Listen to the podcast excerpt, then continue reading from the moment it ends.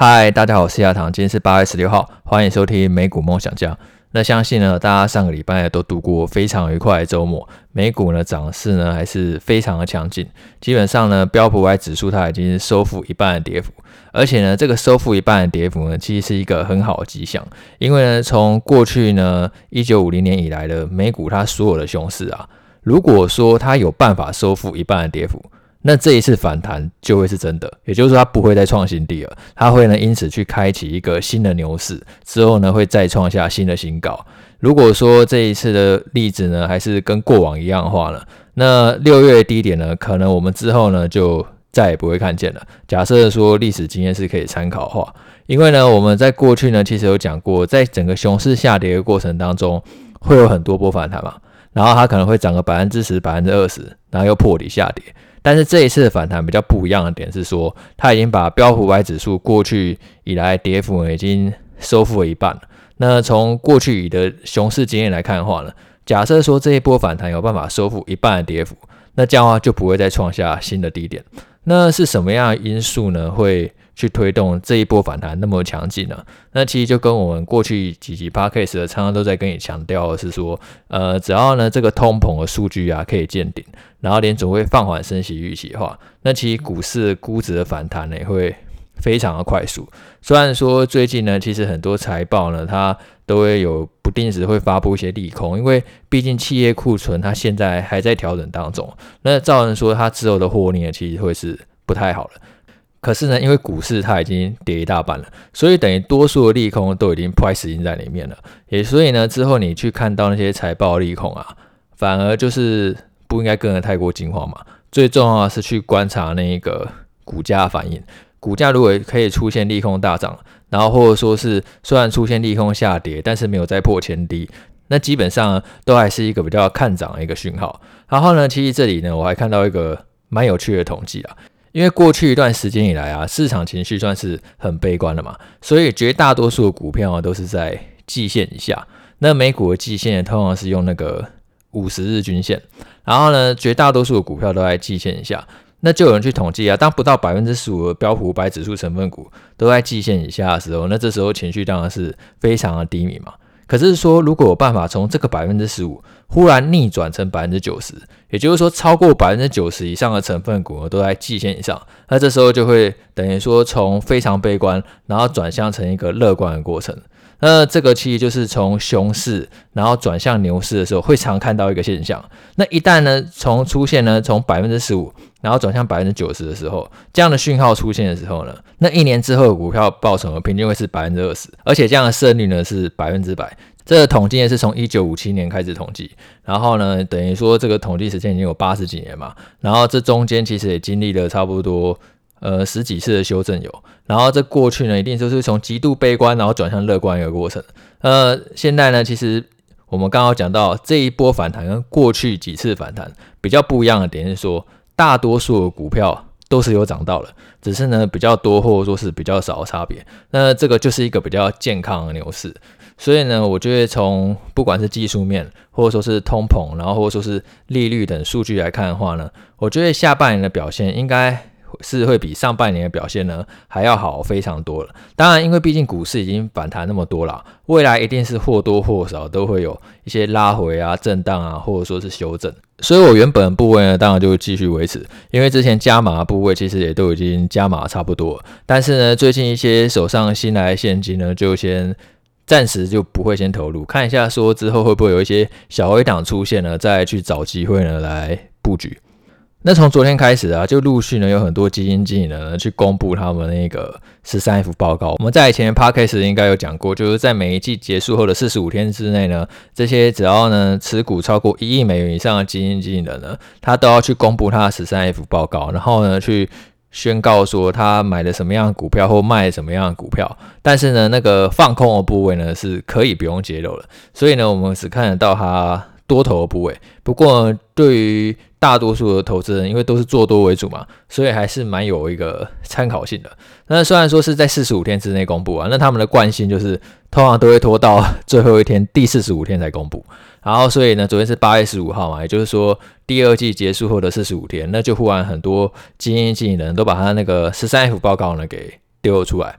所以我这一集呢，就来整理一些，就是我有在看的一些基因经理人的一十三 F 持股，然后跟大家讲一下我的看法。那第一个我看到就是那个 Michael Burry，那 Michael Burry 大家应该都蛮熟悉的，他就是那个电影《大麦控》原型，因为他最知名的事迹，他就在二零一八年金融海啸的时候，他就已经提前知道说美国房地产就要崩盘了。就要泡沫化，所以他去放空那个美国房地产，然后就一战成名，然后也赚很多很多钱。但是我觉得也因为这样的关系，他感觉上，我觉得他最近几年的话，他多数的观点几乎都是偏空了。有时候我觉得，呃，并不是说波驴的观点不好，因为我觉得波驴他很多推文还是很有参考性，虽然他常常都是发了推文就马上删掉。可是有的时候我会觉得，很多人他可能会因为，例如他二零一八年是因为放空一战成名嘛，变成说他之后他好像。都一直想要去找那个东西来放空，或者说去讲一些放空的言论，然后来证明说他依然是对的，也就是说他透过放空的观点还是对的。可是自从二零零八年到现在，已经其实也已经过了 十几年了。但是并没有像是金融海啸那样崩盘的出现。即便说 Burry 可能在前阵，他还是有警告说，呃，之后呢可能会有类似金融海啸的危机。然后讲的就是觉得说，现在跌幅只是在半路上而已，很多比较看空的言论。但是我会自己是觉得并没有那么悲观了，因为我觉得联准会货币政策它最紧缩的时间点呢已经过去了。然后企业获利库存虽然还正在调整当中，但是我觉得股价也已经反映多数的利空消息了。但是不管怎么说，我觉得 Burry 他真是一个说到做到的真男人。因为为什么这么说？因为他自己是看空股市的嘛。然后他第二季真的就几乎把所有的股票都卖光光，然后只有留一档股票，就是那个监狱公司，叫做 GEO，一家叫做 GEO 的监狱公司。他可能觉得那个坐牢是刚需，不会改变吧。甚至可能因为景气不好的关系，搞不好抢劫人变多了，坐牢人反而变多了。反正他只有留那个 GEO 这张股票。然后原本他第一季还持有那个 Meta、Google 这些公司，他全部都卖光光，他就只剩 GEO 这档金玉股。呃，我自己当然没有看到那么空啊，就是全部持股都不要，然后只留一档金玉股。但是这个是 Michael Burry 的做法，那大家可以去参考看看。然后再来就是巴菲特的持股，那相比第一季巴菲特他买了一堆股票，那其实这一季呢，它的变动呢是相对比较少，并没有什么新标的，都是针对原有标的呢去。做加码，他在这一季呢，他买了那个六十二亿美元的股票，然后卖了二十三亿美元的股票，整体呢还是买进多于卖出，也就是说，我们可以理解为他对于美股基本上还是长线看好，然后就是加码那些像是他最爱的那个苹果，然后还有那个西方石油、雪佛龙、动视暴雪等等公司嘛。那西方石油它已经是超过百分之十的大股东了，那其实。过去一段时间以来，差不多只要西方石油跌到五十五美元左右，巴菲特就会开始减。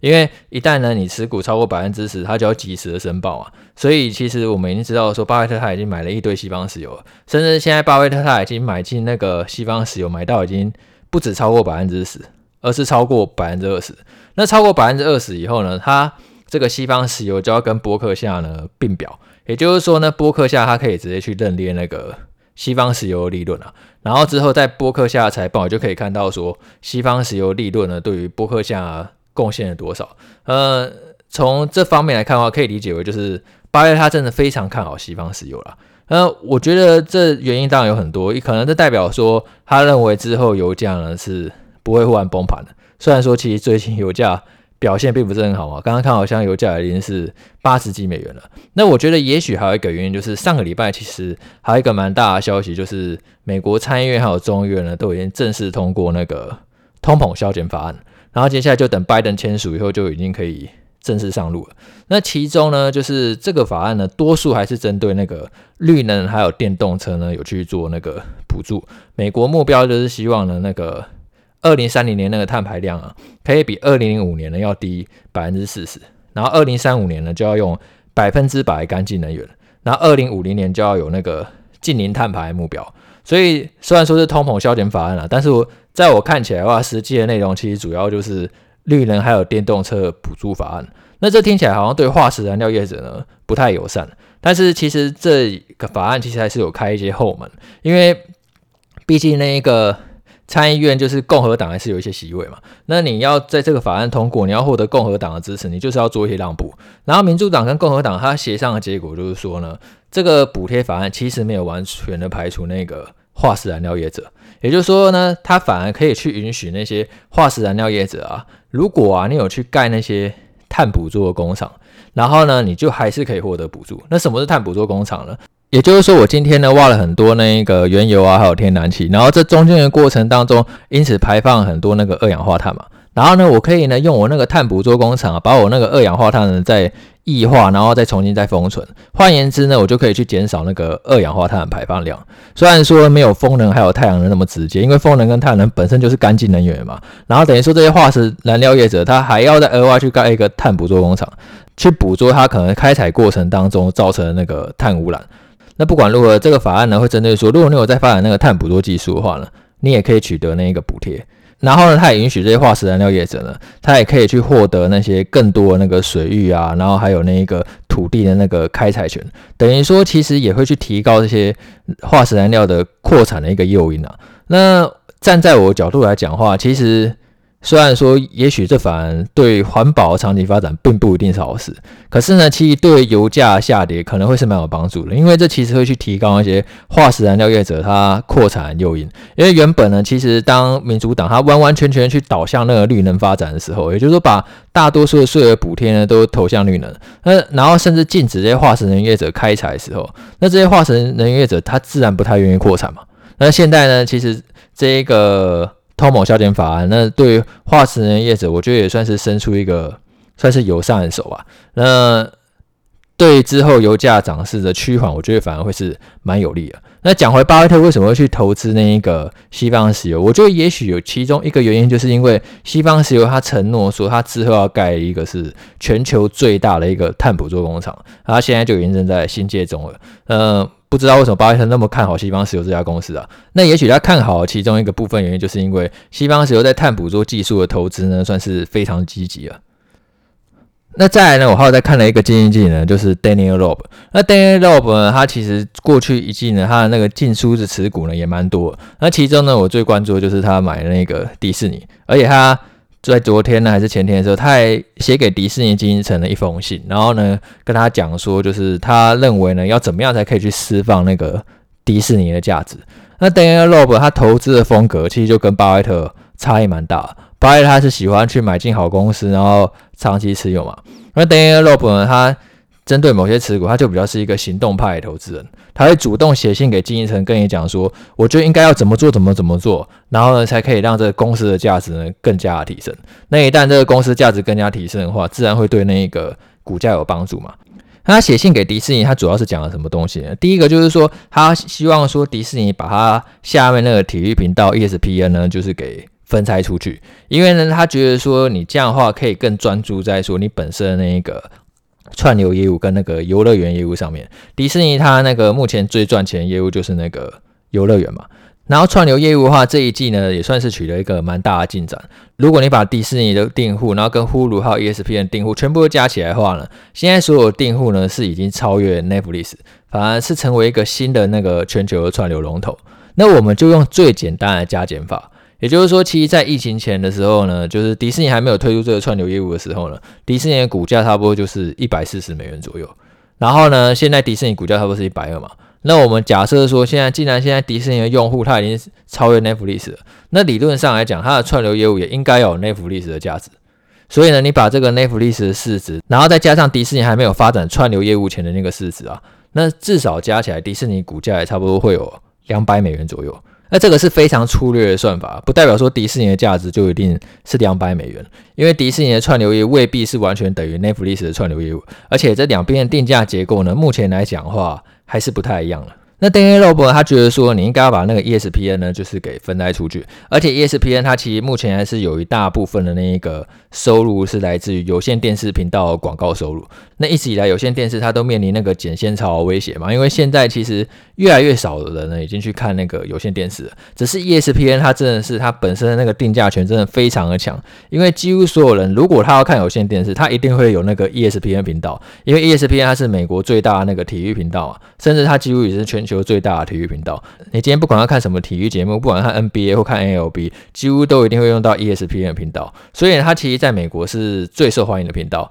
然后分到那广告收入也一直是最多，然后它也贡献迪士尼非常多的利润。只是 Danny Robo 他觉得说，你今天反而要把这 ESPN 呢给那个分开出去，然后甚至 ESPN 它可以去更专注的去发展那个运动博彩业务，因为其实迪士尼一直以来它还是比较适合那种合家观赏的形象嘛。那如果你把那 ESPN 给分开出去的话，你反而可以就是更加去关注在最近期成长非常快那个运动博弈市场。那这样的话就可以为 ESPN 创造就是除了广告以外呢更大的收入。然后它另外一个觉得呢，就是重点就是说之后你要把那个 Hulu 的串流呢直接整合到那个 Disney Plus 里面，因为 Hulu 其实是迪士尼旗下另外一个串流服务，但是其实两个推出的内容呢是不太一样。Hulu 它是比较那个成人向，然后 Disney Plus 是比较那个合家观赏向。但是他觉得你应该要直接把这两个串流服务呢给整合起来。那这样其实你可以去吸引更多类型的消费者。那如果说你真的担心那个可能会有一些儿童不宜的内容，那也就是再去做那个分级就可以了。但是你应该要直接整合在一起，然后这样你可以去提高你的定价，因为现在 Disney Plus 它的定价。之后十二月是要涨价嘛？十二月那种无广告会涨到那个十美元，然后有广告是七美元。但是如果你要像 Netflix 它的定价靠，Netflix 现在是十五美元，那这样的话你就必须要提供一个更有价值的内容，你才可以去吸引那个更多的用户。那我自己之前也是有买一些迪士尼的股票，因为之前迪士尼股价最低好像是跌到。九十几美元吧，那这已经很接近那个二零二零疫情低点那个八十几美元了。可是迪士尼的乐园业务其实还是非常的赚钱啊，甚至这一次财报会议上呢，迪士尼的经济层还表示说，就是他觉得之后的生意会更好，因为他最近现在乐园虽然生意非常强，然后获利呢也非常的猛，但是其实还有很多国际游客没有回去，因为其实现在国际旅游开放进度。就始终就是比较慢，反而它那些游乐园主要是靠当地的游客为主，然后并没有去吸引到很多国际游客。可是国际游客的那个消费能力一定是更强的，因为大家可以想象，就是如果你现在终于可以去迪士尼的话，你是不是一定会买更多的东西？因为国际游客他等于是难得去一趟，当然他的消费能力会是更强的。所以迪士尼他其实很乐观，预期说之后等到。未来啊，它那个国际旅游终于已经完全恢复正常的时候，这个乐园业务还会更上一层楼。那串流业务就像 Daniel Loeb 讲了，我觉得其实迪士尼的串流业务它的确就是有一个很大的发展潜力。那如果可以把那个 ESPN 分开出去的话，它就可以更加去专注在那个运动博彩业务。那其实这个运动博彩的潜力倒是我之前没有仔细想到，我主要只有看到它那个游乐园跟那个串流，就是未来成长的空间。但是如果说迪士尼它可以连运动博彩这个空间都吃到的话，呃，迪士尼之后的发展其实是蛮值得期待的啊。然后它最近差不多十二月的时候要在美国推出那个含广告的方案嘛，先用每个月七美元来试水温。那迪士尼经营层他自己讲，因为他还有 Hulu 那个串流业务嘛，然后 Hulu 原本就已经有提供有广告跟没广告的版本，那有广告版本的用户啊是没广告版本的两倍以上，等于说。如果以整个饼来看的话，你推出那个有广告的订阅方案了，是反而可以吸引更多用户。那这些部分的动作其实是比那个 Netflix 还要来快。Netflix 它现在也打算推出含广告的那个订阅方案，可是目前来讲的话，还没有听到就是何时正式上路的消息。而迪士尼它反而就是动作呢是。最快的，那为什么迪士尼动作可以那么快呢？跟他就是过去几年来讲的话，他其实在各地都有经营那个有线电视频道，然后还有经营 ESPN 的有线电视频道，等于说他对于就是要再怎么样在节目插入广告啊这些技术方面，其实更加熟悉的。现在 Netflix 赢迪士尼的点就是说，它那个 UI 的界面还是比较好用，在用那个 Disney Plus 的时候，不管怎么样，就是会觉得卡卡，就是。看起来就没有那么舒服，然后讲真的，内容还是比较少，Netflix 还是比较多的。那如果呼噜可以跟 Disney Plus 可以去做整合的话，那这个对未来业务发展呢，一定是更加有利。那最后再讲一个，我还有在看的基金经理人，就是那个索罗斯。那我觉得索罗斯跟我们上面讲的，这前面像是 Berry 啊、巴菲特还有 Daniel Loeb 讲起来，索罗斯的操作，我觉得真的是一个非常的神。因为他在第一季的时候啊，我说的是第一季，他在第一季的时候，他要买进那个 QQ 的铺也就是说他是看空 QQQ 的。然后他在第二季的时候就把这个 QQ 的铺给卖掉，然后还反手做多，然后买进了一大堆科技股，像是亚马逊啊、Google、Salesforce，然后特斯拉等等。那现在已经是八月嘛，现在回头看这样的操作真的是非常的神。第一季呢放空科技股，然后第二季呢又买回来，等于说。空头有赚到，然后呢，多头也有赚到。那我觉得真的是交易风格的差异啊。因为上面几个经理人，像是 Bull 就是永远都是空空空空空，他很少做多。然后 Daniel Rowe，然后跟那个巴菲特，他们算是比较就是会关注好公司，然后长线持有，然后做多为主。然后 Daniel Rowe 可能会更积极一点，他可能会给经营层写信，然后直接跟你讲说，我希望你可以干嘛干嘛干嘛，然后赶快释放股东价值。那索罗斯他算是比较那个交易派的，其实我觉得他的操作呢有点偏动能，然后呢也比较偏总经，他会看总经情势呢去做操作，然后呢也会看那个股票那个动能去做操作。如果很弱的话呢，我可能会先砍掉；然后很强的话呢，我就会开始反手做多。他的操作呢其实是更加灵活，但是每一个投资大师他的那个操作风格格本来就不太一样嘛。呃，其实大家可以去找到一个就是最适合的风格，然后再自己去配置你的资金。那这一集就先分享到这边了，我们下次见，拜拜。